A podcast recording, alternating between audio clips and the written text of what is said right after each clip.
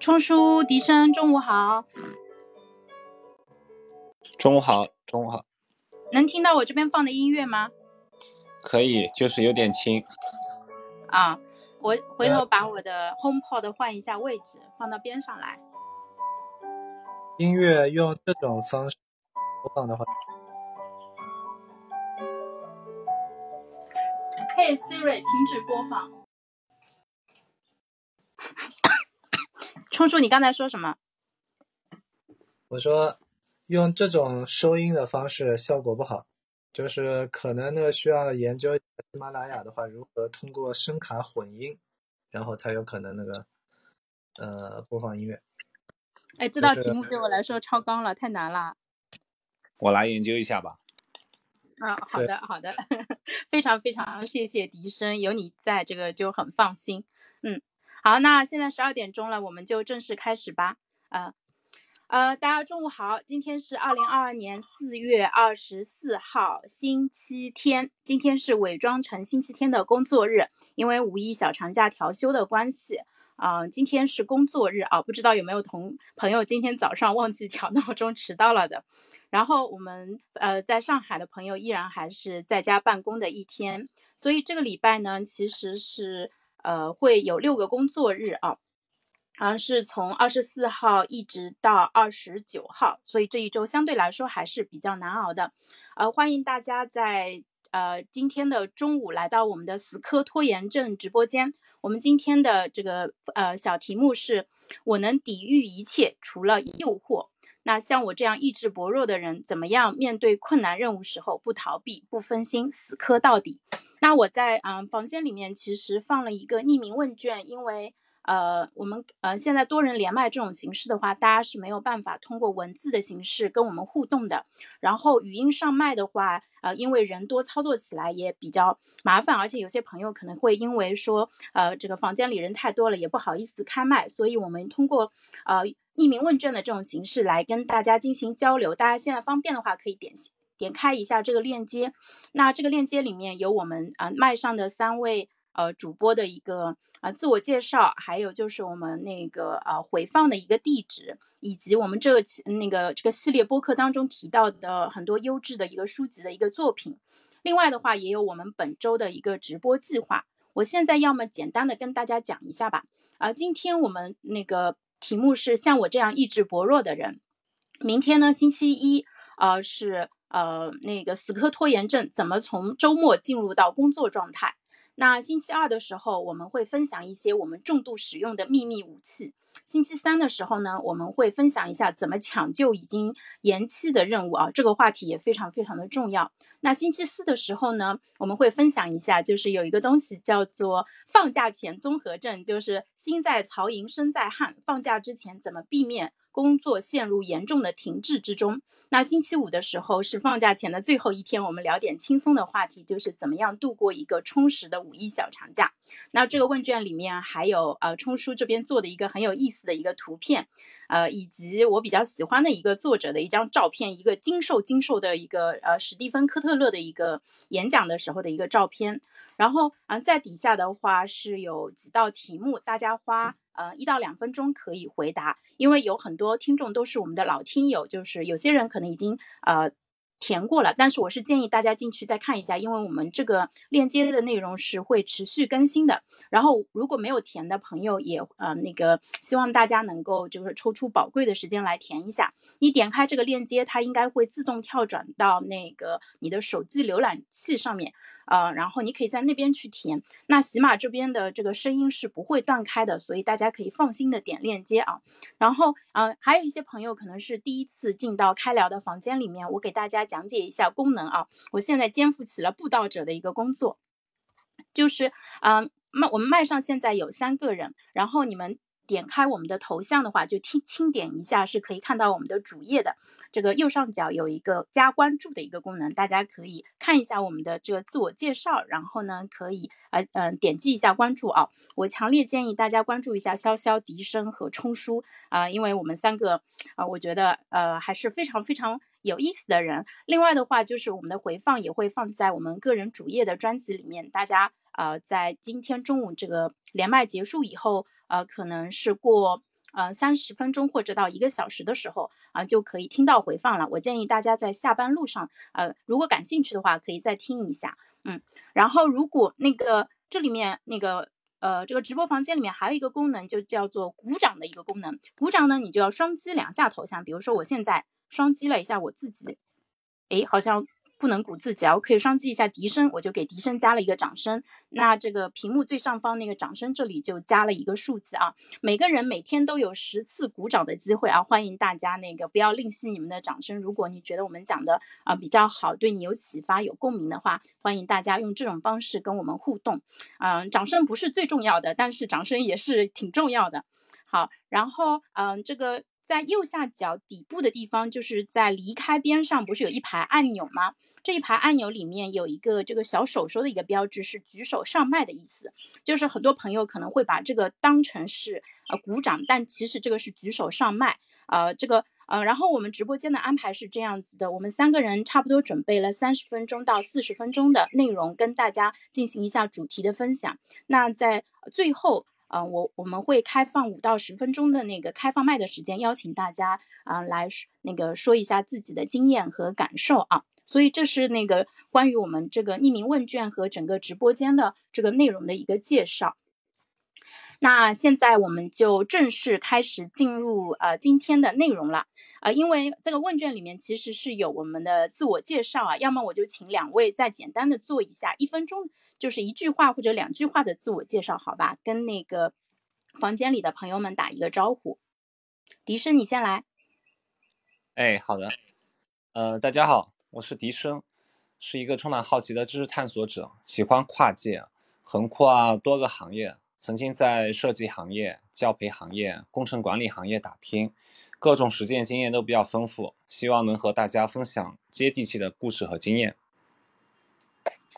好的，笛声是在江苏常州啊，有没有江苏的朋友？那接下来我们来请冲叔给大家做一下自我介绍。好的。呃，各位好，呃，我是李仁冲，然后全网的 ID 呢是李仁冲或者是万能的冲叔，呃，我坐拥藏书三千吧，每天会抽样阅读一本难书写书评，然后我的特质呢是能够在短时间之内就成为我所感兴趣领域的业余专家，然后也希望在未来能为你提供更深更多的一些深度的见解吧。嗯，谢谢。哎，冲叔跟我一样都在上海，冲叔在上海宝山区啊。除了他刚才他很谦虚啊，除了他刚才介绍的以外，他还发起了两个非常重要的一个。项目一个是极简认知速读，想要提升阅读速度的朋友可以关注一下冲叔的公众号“万能的冲叔”。然后另外他还发起了一个很厉害的一个项目，叫做“签书改命”啊，呃，这个项目也也特别特别厉害，以后有机会跟大家慢慢介绍。同时，冲叔也是呃开智信信息分析的金牌教练，嗯。那个最后我来简单的介绍我一下我自己吧啊，我是 今年要立志成为老杨的得意门生的人啊，就是我也是这个系列播客呃靠谱元年死磕拖延症和社交压的那个联合发起人，然后呢，我负责担任催化剂和助推器的一个工作，我希望能够影响就用我们的那个活动来影响一万个人关注并且改善自身的一个拖延情况啊。我的坐标是上海长宁。好，那那个介绍这一块儿就讲的差不多了，接下来我们进入正题啊。我们一般都是会先嗯讲一下问题，然后再分析一下本质，最后呢再找到一些解决方案啊。所以就是在差不多四十分钟的时间里面，大家可能就会有一个还不错的解决方案可以带回去。那我们今天呃这个第一句话叫“我能抵御一切除了诱惑”，这句话非常的有名，是王尔德说的，就是英国那个非常有名的作家王尔德。然后我看到这句话的时候，其实我是非常有共鸣的，因为我是一个意志力非常薄弱的人。啊，我就带头给大家分享一下这个意志力薄弱吧。一，你先出去一下好不好？等一下，对，那个，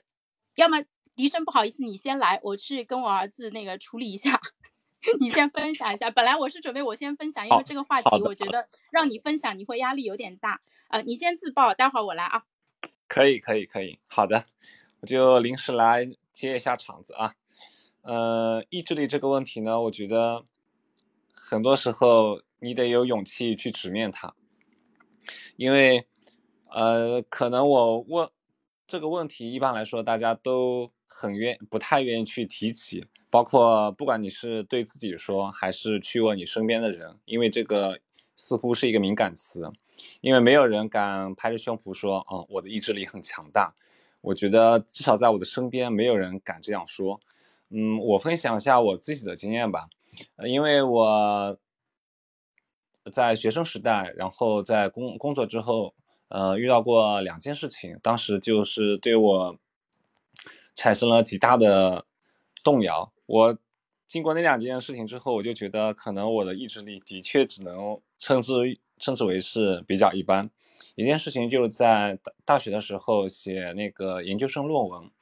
当时我觉得写研究生论文也不是那么难，因为我当时觉得，嗯，按部就班，然后本科论文写的也是蛮简单、蛮出色的。后来真正写的时候，然后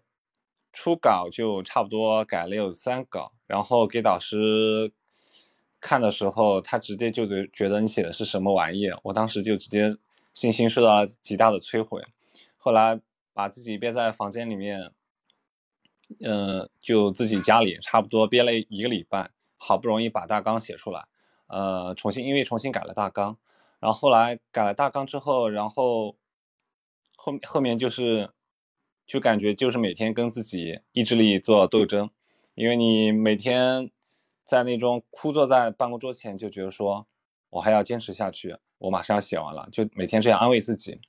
呃，那件事情之后，我就对这种写洋洋洒洒的文章有了一定的抵触吧。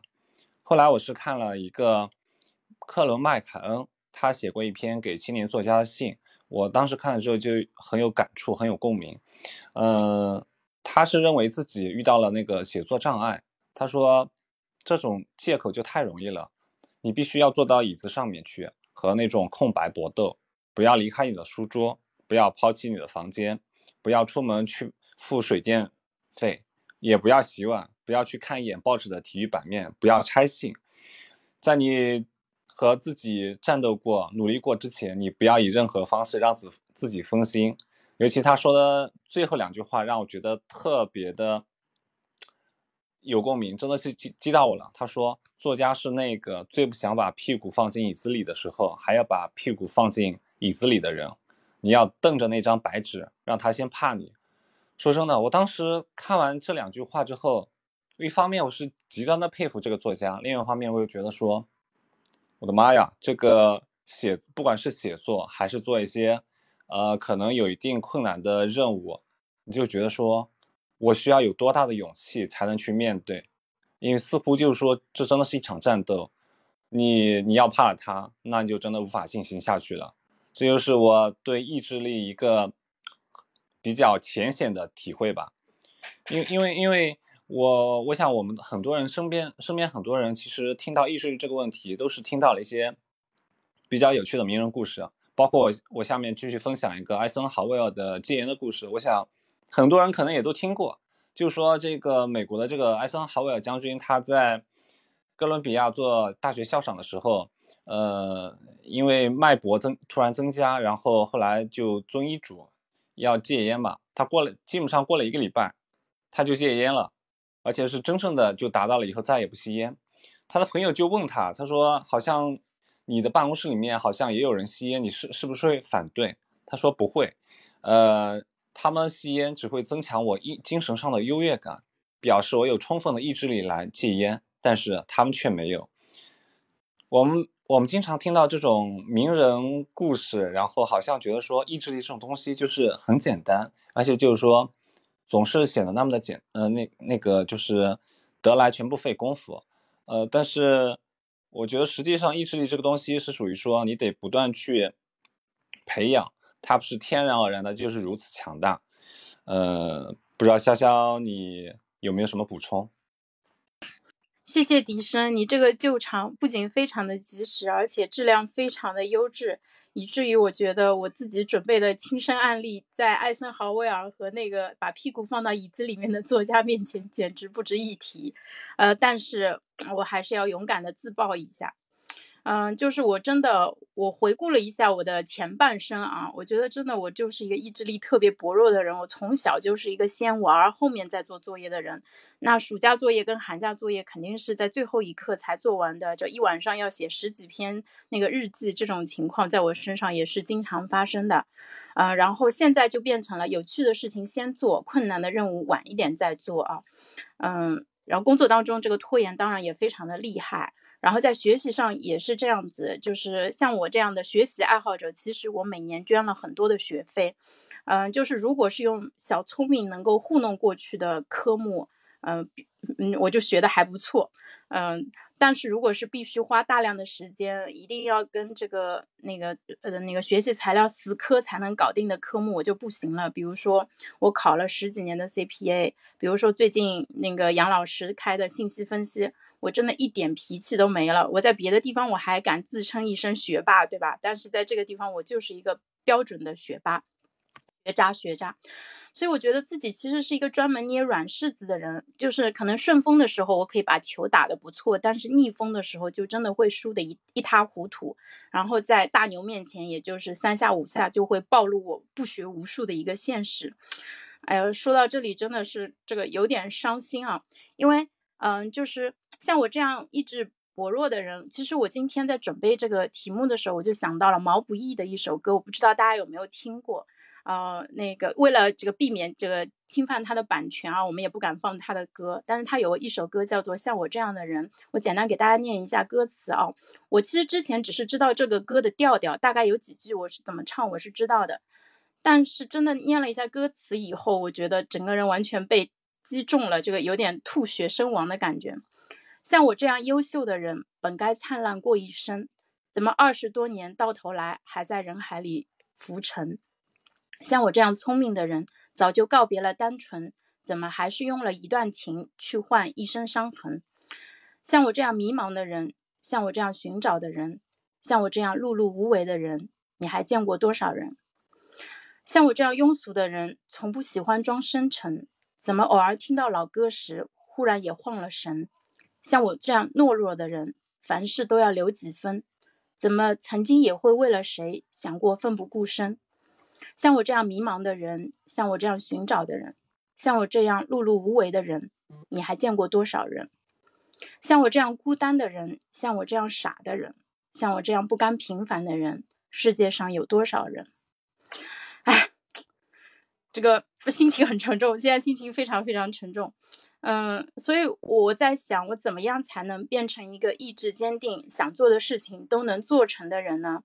嗯，那个冲叔，像我这样意志薄弱，在困难面前会忍不住逃走，也经不起分心的诱惑的人，就是你有什么办法可以帮我们一下吗？就是，呃，首先呢，就是呃，我觉得做。就是这种那个意志力这个东西呢，它是一个比较微妙的一个东西啊。就是呃，我们绝大部分的时候呢，都能够看到所谓的这种意志力，就是你在那边需要有足够的意志力，然后你才能够去办成一些什么事情，对吧？所以呢，你会发现呢，就是在笛声所分享的这个呃戒烟，艾森豪威尔戒烟的这个案例中呢，你会发现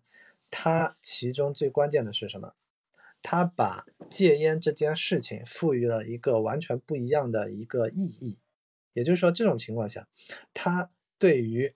抽烟和戒烟这件事情，他的认知是完全不一样的。那么在呃，因为我在我的书稿中间呢，其中也有呃专门的一篇文章呢，专门的一个章节是关于一些成瘾物质如何去把它戒除的。那么其中呢，呃，当然也有。呃，如何戒烟的这件事情，那么你会发现啊，就是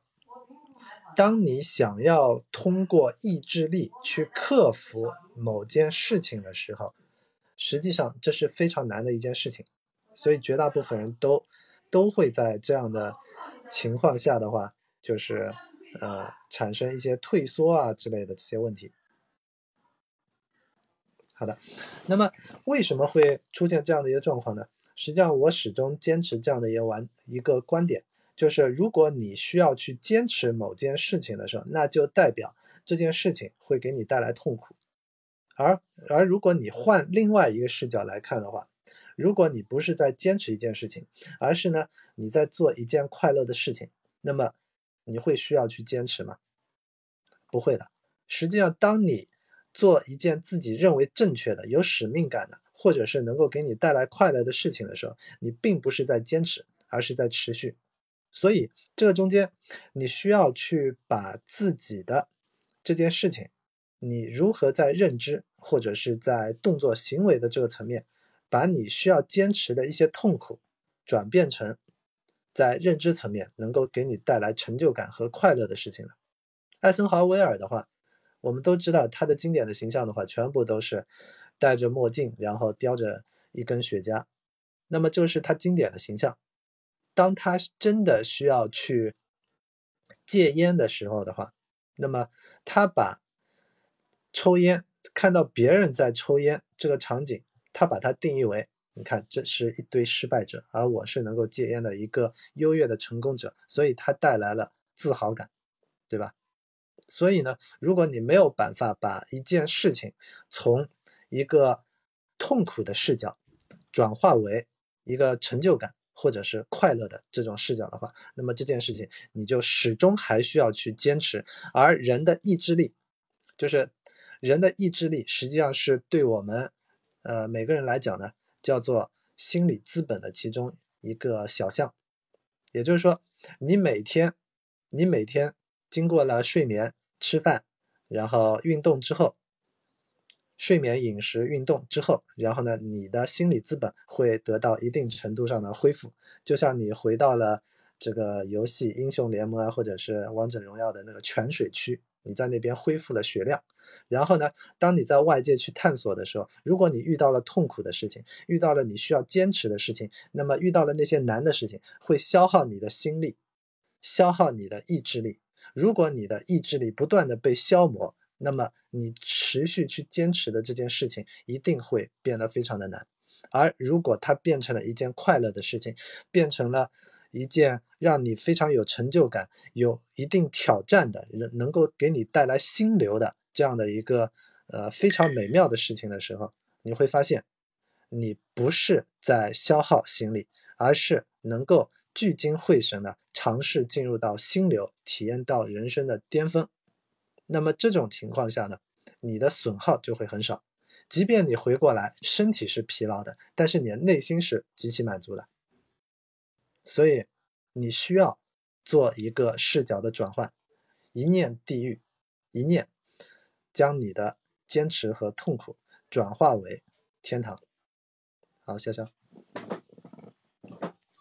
嗯，谢谢冲叔。冲叔刚才分享的内容，就是提醒我，呃，回想起了其实一个可能我本来早就知道，但是可能又暂时忘掉了一个道理，就是说，呃，意志力它其实是靠不住的。就是我们做事情如果要依靠意志力去推着自己突破一个自己特别不愿意突破的一个障碍的话，这个是比较困难的，因为意志力它就像波浪一样起起伏伏。你如果做的计划都是在你的意志力这个。达到最巅峰的时候才能做的话，那很有可能你在绝大多数的时间都会做不到。所以，就像福格行为模型里面讲到的，意志力靠不住，就是不要靠意志力。然后，福格他给到的解决方案是说，把事情变得更小，然后就是，嗯，就让你能够很轻松的就把它给完成，然后从而从不断完成的正反馈当中得到。嗯，快乐得到很多正向的激励，以至于你更愿意去做这样的一个事情。那冲叔刚才讲到了心理资本，我就简单给大家再分享一下心理资本吧。就是大家可能会觉得，哎，潇潇你刚才还很丧，为什么现在又开始什么开始讲一讲一些原理啊，或者分享一些经验？事实正是如此，就是我虽然懂很多的道理，但是我做的不好。嗯，那而且很多道理的话。就是我能讲出来，不代表我能做到。这其实也是为什么咱们要嗯把死磕拖延症从一个人跟自己的一个战斗变成一个公开的一个。你可以认为我们这是一场公开的呃展示，或者是说公开的一个呃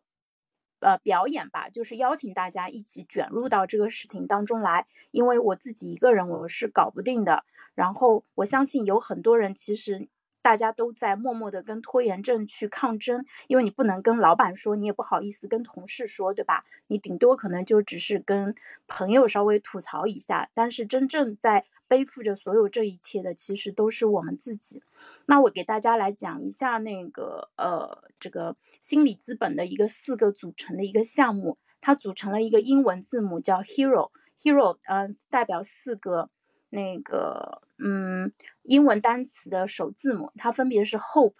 然后呃 efficacy，然后 resilience 和 optimistic，分别代表的是希望，然后那个效能感，呃，那个坚毅和乐观。那这四个它为什么会组成一个组合，而不是说其中某一个更加重要呢？我们之前，嗯，就是反正就是在他们学界当时是做过研究的，说。这四个东西加在一起，就组合起来的效果超过任何其中一个单一的一个方面，能够更好的提升人的心理资本。那这一块研究的比较多的是在组织心理学，因为嗯，有一帮心理学家，他是专门研究人在公司里面这个是有什么样的感受，怎么样能够让他们减少职业倦怠，就是。对工作更加的投入，然后进而创造出更大的一个价值。那这个研究它不是为资本家服务的，它其实对员工个体、对社会、对公司，其实在各个层面上都是有很大的一个价值的。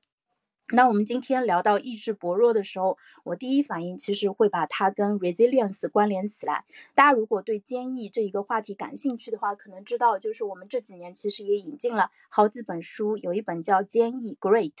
啊，然后他那个是坚毅的另外一个呃写法啊，其实我也有书，就是书我都有，甚至有些我都看过，可能在当时也对我产生了影响。但是人的惯性其实是挺大的，就是很难说你看了一本书，马上一念之间我就变成了另外一个人，然后我的行为方式就跟原来完全不一样了。对我的坚毅力，呃。确实非常的差，但是这个差我自己想了一下，就是说可能在当下我的动力是很足的，我很想要改变，我也很想把事情给做好，但是到真的要去做事情的时候，我这个动力又没了，又消失了，所以呢，所以在我所以就会导致我想到将来的困难的时候，我会觉得很害怕，就是因为嗯。因为我没有活在当下，我觉得好像一直自己其实在为未来感到担忧。然后呢，嗯，就是我甚至可能会制作出一个看上去完美无缺的应对方案，对吧？你跟我说你要用执行意图啊，我就把执行意图给用起来。执行意图要是还不够的话，我们再把 WOOP 这个模型也加上，对吧？但是呢，真的当这个将来的这个时间点来了时候，可能我还是会固态复萌，就就会出现原来的一些问题。嗯，所以的话。嗯，冲出这一点，你能帮我们再展开看一下吗？就怎么样是更好的说做好此时此地应该做的事情，然后呢，就是我制定的计划也能够把它给顺利的执行。冲叔，你要开一下麦。嗯，已经开了。嗯，其实呢，那就是呃，有的时候呢，就是对于做事情来讲呢。就是它有一个呃跟我们常识比较相反的一个规律，就是比如说我们在读书的时候，我们应该优先读什么书？实际上是去读一些难书。然后呢，当当我们要去呃做一些事情的时候，我们应该优先做什么样的事情？实际上是先做一些难事。如果呃我们我们来假设一个场景好了，比如说你现在新招的一个实习生，然后呢这个实习生招过来之后呢，他还是清华北大的，然后那个九八五二幺幺的那个高材生，对吧？那么呃如果你把他招过来之后，你直接就有两种方式可以对待他。第一个方式呢，直接扔给他一个 SOP 的执行的手册，然后告诉他你去上岗吧，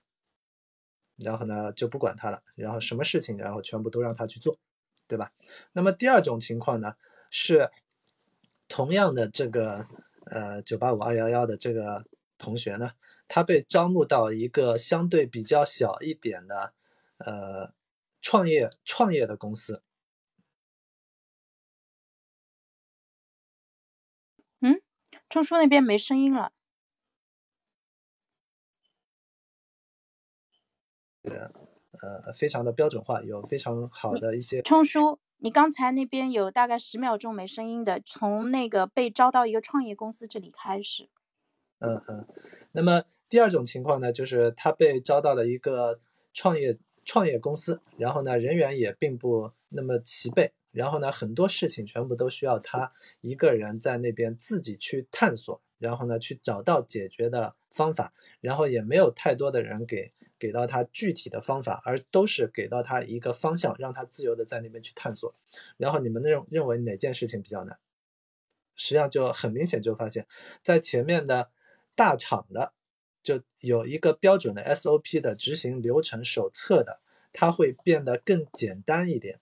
而后面的自由探索的没有标准答案的，才是我们成人真正的这个世界上去进行探索的时候，我们所面临的一个状况。没有标准的答案，没有人告诉你标准的答案，所有的一切的结果全部都需要你自己在那边去思考、去信息挖掘、去探索，然后去得出一个结论，对吧？所以呢，这个世界的悖论就在于，如果你在自己的呃，生命的早期习惯于做一些简单的事情，那么这些简单的事情呢，它没有太多的难度，也不需要消耗你太多的一些意志力。然后呢，时间久了之后，你突然之间被扔到一个需要你去做一些复杂决策的，然后呢，比较有难度和挑战的领域，那这个时候你能 hold 得住吗？对吧？然后再反过来讲的话，就是。另外一些人呢，选择的是，呃，从最开始的时候跟着牛人做难事，然后呢，不断的迎接各种各样的挑战。当挑战来临的时候，他唯一的选择就是把这件事情给搞定，要么做一个缩头乌龟。那么，只要他把难事做过了之后，他的能力就得到了一个巨大的成长。呃，我举一个实际的例子吧。比如说呢，像呃我家的甜甜，她是一位在魔都这个口碑满意度超高的爆棚的呃瑜伽教练。那么他在给自己的就是会员在那边去练，就是代课练习的时候，然后他昨天就跟我讲，就感觉好像呃有些会员的话呢，就是呃。他的口令已经带得非常的清晰了，然后告诉他们，按照这套动作的话，应该来讲是可以轻轻松松的就把这这个动作给完成的。但是呢，呃，二十多个会员在直播的连线的对面的话，只有两个人成功的完成了这件事情，而实际上所有的这十几个，呃，就是二十几个那个跟着他那个练习的这些，呃，他的会员呢。呃，之前没有风控的时候，在线下的时候，实际上都面对面接受过他的这个辅助和引导，是能够完成这个动作的。那为什么同样的口令，在这个连线的对面，他们就呃无法去理解了呢？然后这个时候他就想到自己在呃跟着那些那个更厉害的，就是专门训练瑜伽教练的这些导师。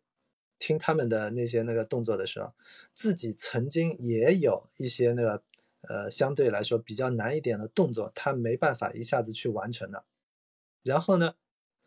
同样也就是前几天重新呃去跟着呃线上课，然后在那边去呃复习体验了一把之后，然后所有人中间只有甜甜一个人把导师要求的这个高难度的动作给做了。那为什么？就在于你最开始的时候，你做难有难度的事情的时候，你一定会遇到挑战，而这些挑战呢，呃，可能不是当时你所能够完成的，但是呢，只要你开始做难事，一段时间之后，你对自己的这个能力要求和标准，无形中就会被提高，然后呢，你做难事的能力逐渐就会具备。而如果你始终不去做这些，比较困难的事情呢，那你始终徘徊在一个相对较低难度的这样的一个水准，就一直在就是我们讲游戏里面的话，你就一直徘徊在新手村。那这种情况下，你的能力值自然就呃没有办法大幅度的增长了。所以，当我们一开始在那边做了一些难事之后呢，你会发现，当你回过头来再去看以前你觉得相对比较难的一些事情的时候，实际上它就变得没有那么难了。然后呢，既然事情逐渐你感觉到变得简单了，那么你就可以怎么样？你就根本不需要去消耗你的意志力，你就能够轻松的把很多的事情给完成了。所以在我们人生的早期的时候，越是人生的早期，你越需要去做一些相对比较困难的事情，让自己超出自己的能力的边界。然后呢，呃，你只要在自己。能力边界的这个世界的边缘探索了一段时间之后，回到你的舒适区，所有的问题实际上全部都不是问题。所以，呃，意志力，你如何让自己的意志力能够快速的得到一个大幅度的提升，本质上就在于你有没有经历过那些磨难，让你的做难事、应对挑战的能力有一个大幅度的提升。所以呢？呃，只要你的这个能力值有一个大幅度的飞跃之后，你的意志力自然而然有一个巨大的提升，然后呢，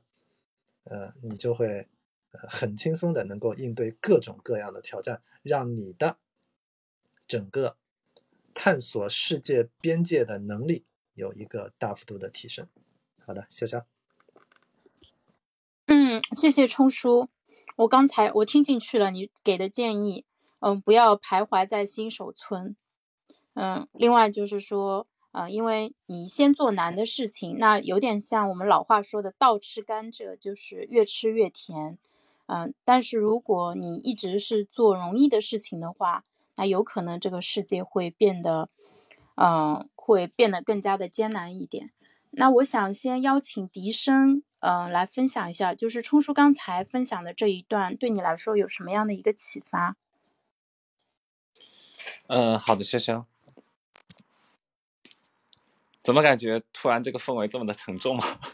嗯，没有没有，我被知识给，呃，我我冲叔给到了非常好的一个建议，我自己其实要消化一下。我先把你派出来。嗯，请你来分享一下。冲冲叔冲叔讲的刚刚这个确实是，我觉得打破了我的一个迷思吧，因为。我觉得我可以代表一部分的人群，一这一部分人群就是说，他们真的会把，会刻意强调身上的意志力不足这这种借口吧，可以说是，而他们很多时，呃，包括我在内，很多时候确实在做难事这件事情上面，就确实是没有一不断的去试探自己的边界，因为很多时候可能，呃，我们大部分人在遇到这种比较困难的任务或者工作的时候，可能大部分感受是比较痛苦的，因为，嗯，经常我们会觉得这些比较困难的任务或者工作，它可能是领导安排给你的，呃，然后天然的就有一种抵抗，然后而且完成这项痛苦的任务之后，可能你在你假如自己没有。仔细的去进行总结、反刍、复盘的话，你可能只你可能觉得自己在当中所能收获的就会很少。那刚刚冲叔那个的话，你就觉得说，呃，这种困难的任务，这种难事，其实对于我们来说，它就是一种跳板，它是可以不断测试自己的边界。假如说能把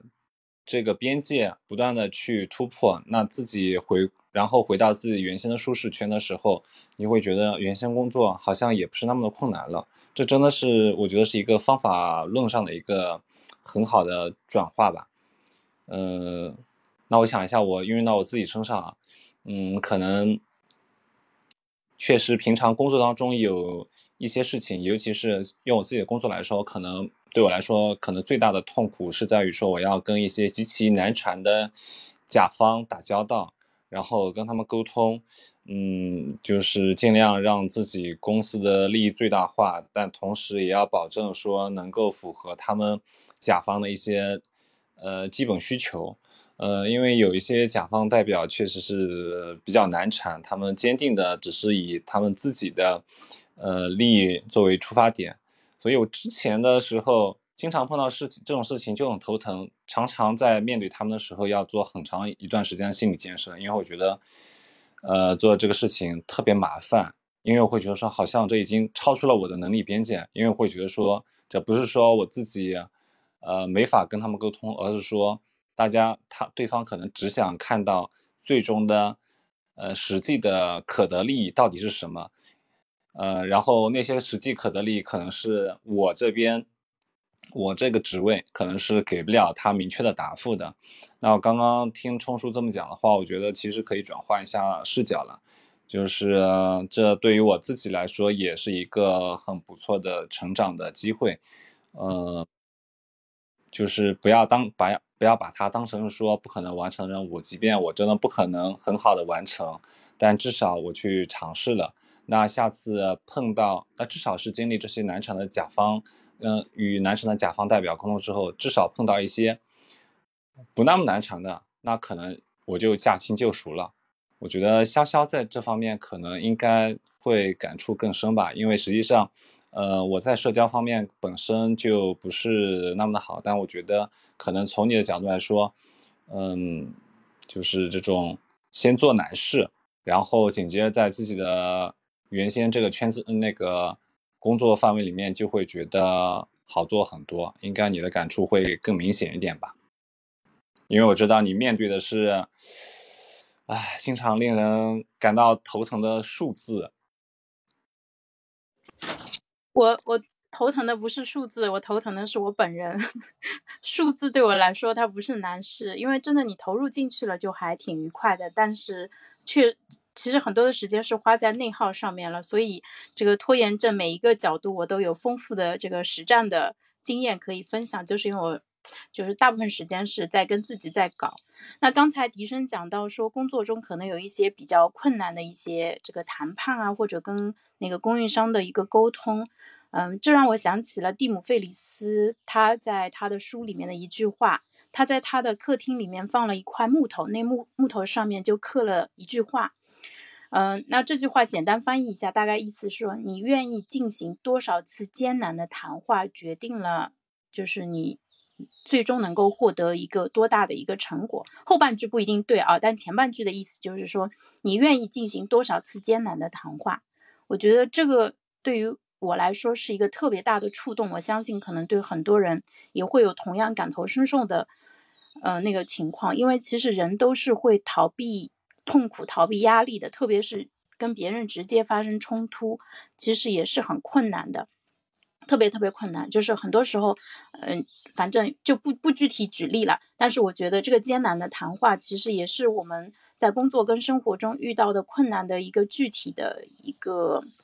呃表现吧。那刚才冲叔跟笛声都讲到了视角转换，我就想到了一个词叫无限游戏。因为大家可能知道有一本书叫做《有限和无限游戏》，那无限游戏它是一个非常好的一个隐喻，就是说，呃，你可能会觉得我做的事情每个月都要做，那每个月都很痛苦，都要来一遍，这个是感觉是一个无限循环，嗯，就是那个。呃，就是有像土拨鼠之日这样子，就是就你这这一天很糟糕，但你还得反复的去过。但是如果转换视角，我把它变成一个无限游戏的话，那其实相当于是说我怎么在这个无限游戏当中去不断的去提升我自己的能力，然后把这个游戏打得更漂亮，然后就是更好的去通关吧。就是无限游戏它没有结束的时候，但是我们的人生其实是有终点的嘛。我在想，如果我把它当成一个无限游戏的话，我怎么样提升自己的执行力？怎么样提升自己的沟通能力和那种想到做到、这个指哪打哪的一个能力？啊，刚才初初讲到说你要做难事，然后我发现说，哎，我可能很多事情我只是想着怎么交差，但我从来没有想过我要做优秀啊。我觉得可能呃，在漫长的岁月当中，就是我已经。渐渐的放弃掉了我要做那个突出的优秀分子的那个，小时候可能还信心满满，觉得自己什么能竞选个班长啊，或者当个什么三好学生、优秀团员，对吧之类的。但是在慢慢的成长的过程中，好像就觉得荣誉离自己就离得越来越远了。所以呢，今天对我来说也是一个很好的提醒，就是我很喜欢一句英语的一个谚语，是我一个朋友分享给我的。他说，呃。呃，shoot at the moon, even miss, you will fall among the stars。就是说，他说你的你要朝着这个月亮去那个发射，就即使你呃没有这个命中月亮，你至少还会落在群星之中。但是如果我的目标就是这个在地上大概有五厘米高的地方，那就不管我有没有中啊，我大概率都会掉在地上，对吧？所以就是，呃，志存高远，立一个。就是标一点高一点的标准是非常重要的。那我在冲叔身上，在我很多很优秀的朋友身上都看到了这一点。那这些朋友，我发现他们有个共同的特点，好像他们都是有偶像包袱的，就是很注重自己在外人面前的一个表现。嗯，对我觉得这个这一点，我们接下来可以作为这个死磕拖延症这个项目的一个。就是也是一个分享的一个要点吧，就是怎么样变成一个说对自己有要求的一个人。我是真的对自己没有要求，像我之前开视频直播，我都会不洗头就坐在那边开，然后就是像我这样没有这个偶像包袱的人，可能也是相对来说比较少见啊。对，那那个今天聊的内容就差不多到这里了，我最后再我们再那个这个上一下价值观啊。其实我不知道刚才毛不易这首歌唱到了多少人的心底里啊！我想很多人跟我一样，总觉得自己不应该止步于现在的这个状态。其实我们还有很多的事情没有做，还有很多的梦想没有实现，而我们竟然在跟一些自己应该要做但是却不想做的事情在反反复复的纠缠。上个礼拜我在跟这些事情纠缠，这个礼拜我还在跟这个事情纠缠，这种感觉真的很差。那我们总是说拖延症不是我们最终的目的，那真正重要的是我们想成为什么样的人，我们相信什么东西，我们认为自己是一个什么样的人。啊，是的，我现在是一个有点迷茫、庸俗、碌碌无为的人，但是我想要活出更好的自己，想要拿出更精彩的一个作品，我想要我的孩子将来为我感到骄傲。我甚至在想啊，我说一百年以后，他们可能只记得他们的爷爷姓什么，对吧？因为姓氏会一直传下去。但当年如果他们有个很优秀的奶奶、祖奶奶那种曾祖奶奶，他们肯定早就把我的名字给忘掉了。那我怎么样把自己留在后代的心里面呢？我要留下我的作品。嗯，那要是做到这一点的话，我觉得不能再。就是停留在这些庸俗的一个战斗当中，所以死磕拖延症还是要把这个事情持续的给做下去。那我希望说，真的到五月三十一号的时候，我们能够在这个话题上面有所成啊，并且能够真真正正的，就是我自己，就我最大的受益者肯定是我自己啊，嗯，那个其次的话也能帮到很多其他的朋友，然后我们一起就是。就有更多的能量去放到自己真正想要做的事情，就是我们不要去补自己的一个缺点，而要去更好的去发挥自己的天赋啊！因为人活在这个世界上，我们真的，我是很想要留点什么东西出来的。那希望大家喜欢我们今天的分享。嗯，我不太可能在一念之间就变成一个意志坚定、指哪打哪的人啊啊！但是今天我从冲叔这里学到了，就是我我会把他给我的这个点想办法融入到我的价值观当中去，最好每天都能用几遍。也我也建议大家跟我一样这样做。那今天我的 take away 我带走的一个建议是，我觉得要做难的事情。你选你做难的事情，不要做容易的事情，因为难的事情它更值得去做。好，欢迎你和我一起用一年的时间，把自己变成一个像山一样靠得住的人。那明天是周一，我们为大家准备的主题是如何从休息状态快速切换到工作状态啊，就是我们假装大家今天还在休息，其实今天大家已经在上班了。我们会继续深入讨论状态切换这个原问题。那最后还是想跟大家再说一下，如果大家呃这个问卷还没有点开或者没有填的话，可以点开看一下，里面有。我们给大家准备的很多的参考的内容，然后里面放了很多的链接，我也专门做成了点开可以直接点击的一个链接，大家可以去看到我们分享的书和专辑。呃，然后最后的话想问一下，就是我们大概开放呃五分钟的开放麦的时间，想问一下在座有没有朋友想跟我们分享的？如果你们想分享的话，可以点击一下屏幕底部的有一个小手收的一个标志，这是举手的一个标志，可以举手上麦跟我们分享一下。